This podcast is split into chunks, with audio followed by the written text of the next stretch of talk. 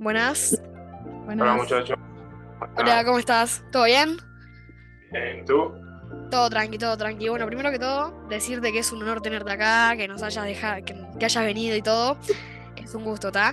Primero Vamos a que hacer nada, unas preguntitas. Te Vamos a hacer unas preguntitas así, charlar un ratito, 10 minutitos y después está. Dale. Ya está. bueno, primero que nada, buenos días. Eh, yo me llamo Renato, él se llama Leandro.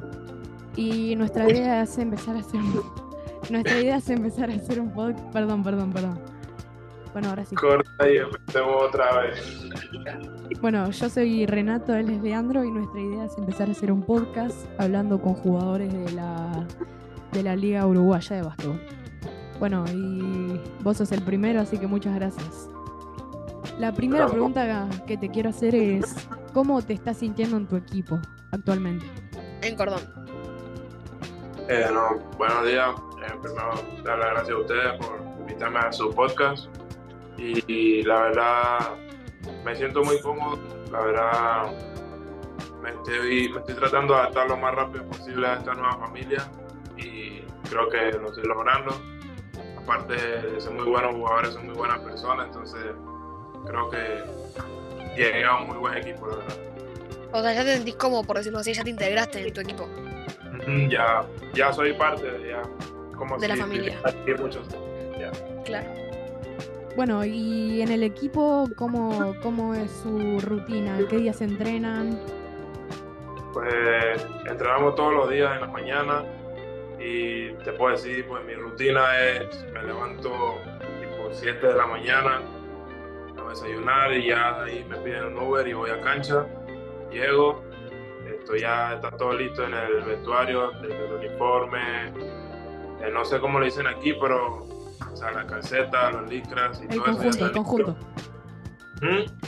Llego, me cambio, ya algunos jugadores están tirando, otros están haciendo gimnasio y pues yo llego y hago ejercicio de movilidad y tomo un poco de tiro antes del entrenamiento y ya como tal, como nueve, nueve y cuarto ya estamos empezando todo como, como grupo, pues, calentar y todo eso.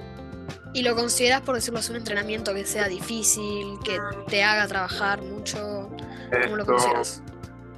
si no estás o sea, capacitado para tanta exigencia, sí es difícil. Pero un juvenil, ah, tenemos juveniles en el equipo y entrenan muy bien, la verdad. Siento que lo único que le- les cuesta es eso, ¿no? Ese cambio de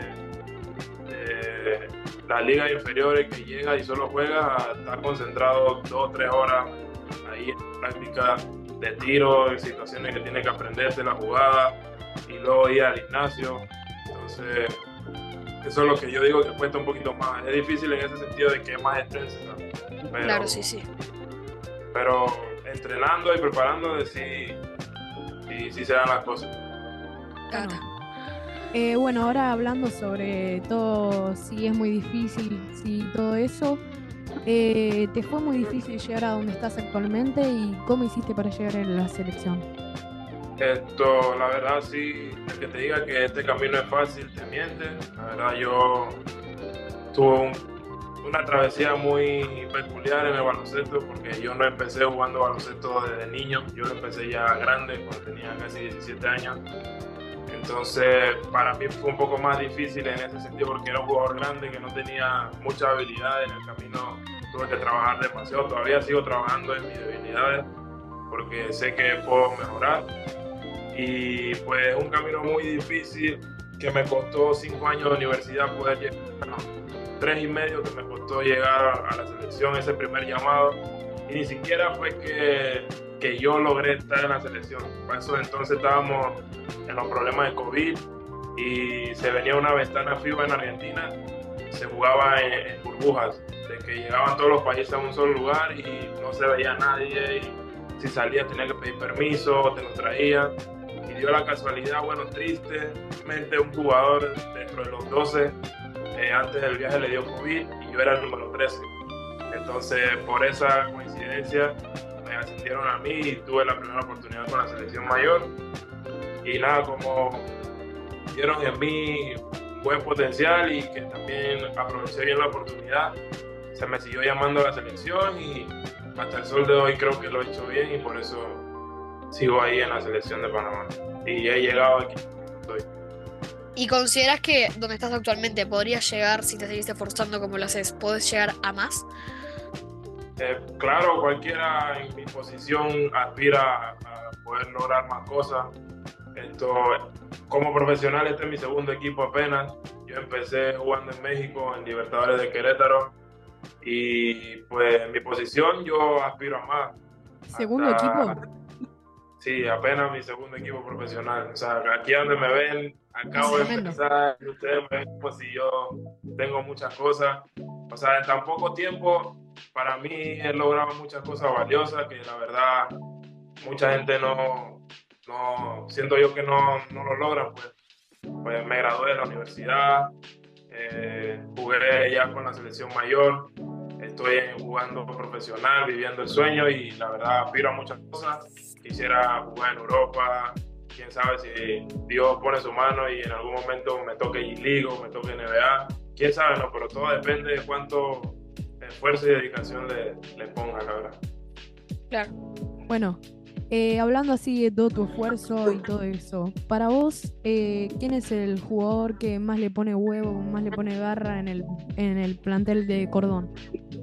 El plantel, la verdad, son muchos, la verdad, todos entrenan muy fuerte, pero para mí uno de los mejores defensas que tenemos es mi Bonet, seguido Martín Treyes y que lo, que los Sims. Esos son para mí uno de los mejores defensas que tenemos en el equipo, aparte de todo, ¿no? Pero siento que ellos son los que más intensidad y más más, más esfuerzo te ponen a la hora de, de tú atacarlos a ellos. Claro. Eh, sí, eso es un tema muy difícil porque ta, es un tema de practicar y practicar y todo eso y eso. Eh, si vos pudieras actualmente, ¿no? Te dicen, puedes revivir un partido, el que sea, cualquier partido. ¿A qué partido, a qué partido irías?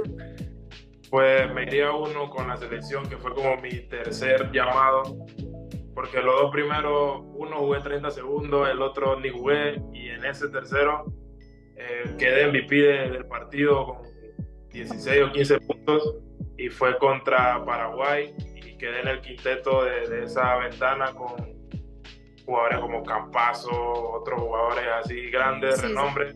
Y era mi primera aparición así buena con la selección y fue un partido casi perfecto para mí. No fallé ni un libre, los triples que tiré no los fallé. Y entre miedo y, y emoción Sí. pude dar un buen partido. Entonces yo siento que, que volvería a ese partido porque después de ese partido entré en una confianza y me la creía toda y de ahí salieron muy buenas cosas para mí, la verdad. Sí, sí, como que te dejó bien parado, por decirlo así. Así mismo. Y para vos en los primeros dos partidos que nos contaste que uno jugaste 10 segundos y otro te dejaron directamente en la banca, ¿fue muy frustrante? Eh, la verdad no, porque en bueno, no en Panamá, en México, en la universidad que estuve, tuve un coach que me inculcó que todo es un proceso, entonces yo sabía que me llamaron a la selección, sí, soy bueno, sí, pero sabía que no iba a jugar tan rápido como, como cualquiera piensa, ¿no? Entonces yo ya estaba como programado de que si me tocan, pues tengo que defender. Y pues en el primer partido que me llamaron quedaban 30 segundos y entré y puse una pantalla y de repente me hicieron un foul y fui a la línea y nada más metí un punto. Y el segundo había, to- con toda la energía de que este sí iba a jugar y así. Y todos los 40 minutos en el fondo de la banca. Y pues, no, al- en ese partido sí me sentí un poco mal porque yo creía que sí iba a jugar y el coach como que me decía que este es tu partido y así, y no me metieron. Pero al final de cuentas es un proceso, entonces todo eso tenía que pasar para yo estar aquí donde estoy.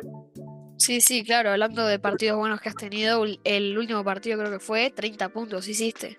Sí, Sí, fue un partidazo. Si vos no hubieses jugado al básquet, ¿qué hubieses hecho?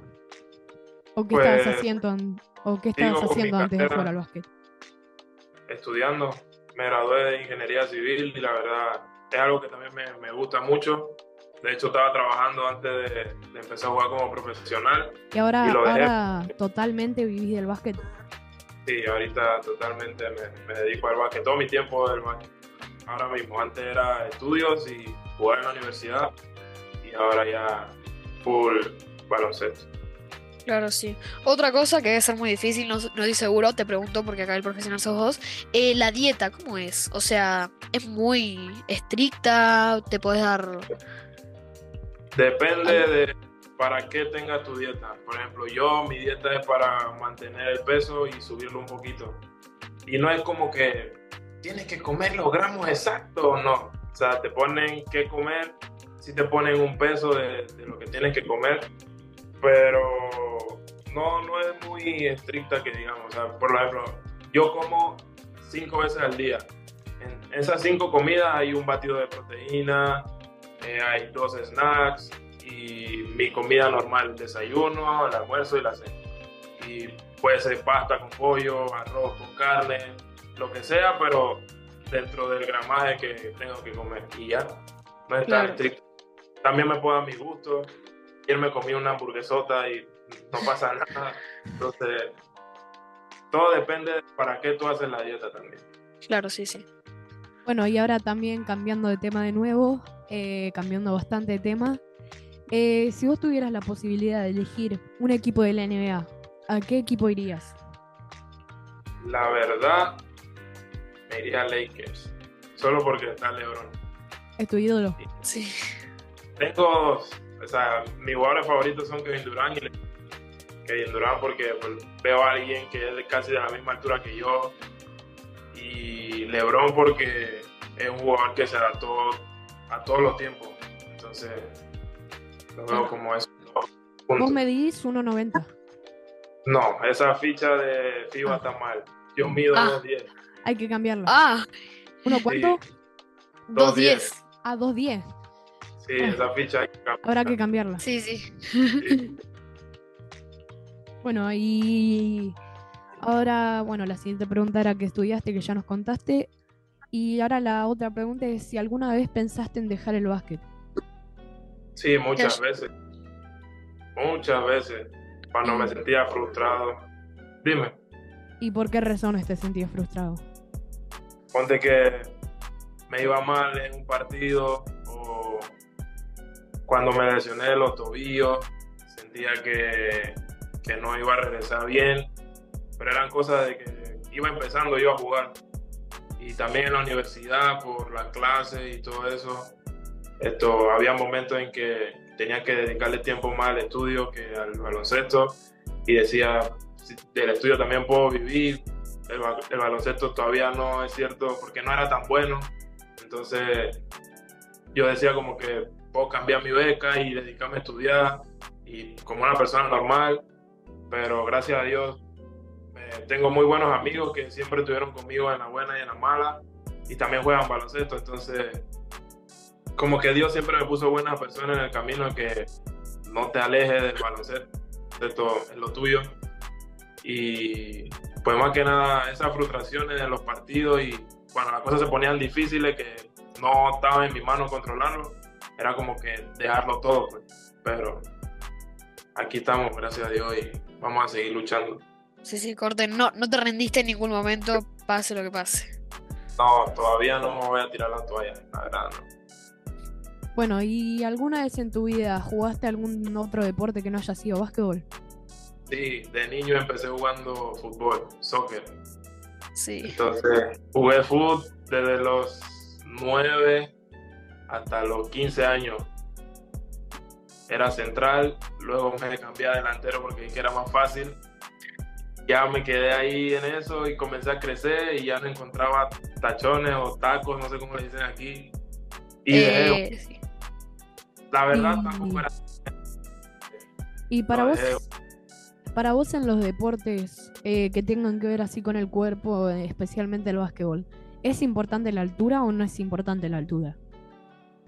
o sea, la altura en el baloncesto te da un plus, pero si te pones a ver, hay jugadores como Asaya Thomas que, o sea, no, no, no importa la, la estatura. Derek Rose, no, no importa la estatura, nomás con que tú le pongas ganas y tú te la creas de que tú eres el mejor y que tú eres bueno y trabajes, pues se te pueden dar las cosas.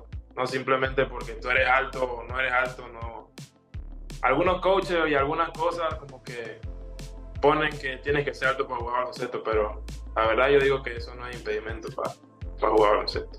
Bueno, y ahora eh, hacerte una pregunta que no está vista que la hagamos, pero a mí se me ocurrió. Eh, yo siendo Malvin, él siendo Nacional, eh, a, nos- a nosotros nos encantaría poder jugar en esos dos equipos. Y a vos, si te dejaran elegir eh, jugar en algún otro equipo de la LUB, ¿vos jugarías en otro equipo? Eh, ¿En cuál o te quedarías en Colón? No, la verdad Cordón. yo, Perdón. yo la verdad me quedaría aquí. Siento que las cosas aquí pueden cambiar para bien y me gustaría, como varios panameños jugaron aquí, entonces me gustaría como dejar mi nombre y un legado aquí de que, que llegué y surgieron cosas buenas desde que llegué. No tanto yo, también el equipo como tal, de que esa camada, ese equipo que jugó esa temporada, lo hicieron bien y me gustaría quedarme aquí, la verdad. Bueno, Eh, otra pregunta que tampoco tenemos prevista, pero igual me da curiosidad que siempre tuve. ¿Cómo es un día que tenés un día de, de- de partido? O sea, ¿qué hacen? ¿Entrenan? ¿No entrenan? ¿Tiran? ¿Qué hacen? Pues en la mañana tenemos sesión de tiro y video scouting. En la mañana 9.15, todos los días, pero el día de partido es llegamos, eh, ya el coach nos está esperando con el asistente en el cuarto con el video, vemos todas las jugadas, vemos cómo vamos a defender, vemos cómo vamos a atacar, vemos sus puntos débiles, todo. Y luego de eso salimos a cancha, repasamos nuestras jugadas, repasamos los sistemas que, más vamos a utilizar en el partido. Eh, repasamos cómo vamos a defender su jugada y por último terminamos con una sesión de tiro fuerte en los dos aros y ya a descansar un rato. Todos los partidos son en la noche, como 9, 9 de la noche. Entonces ya con ustedes eso ya. después de jugar los partidos analizan, ¿no? Todo lo que hicieron, cómo Sí. jugaron.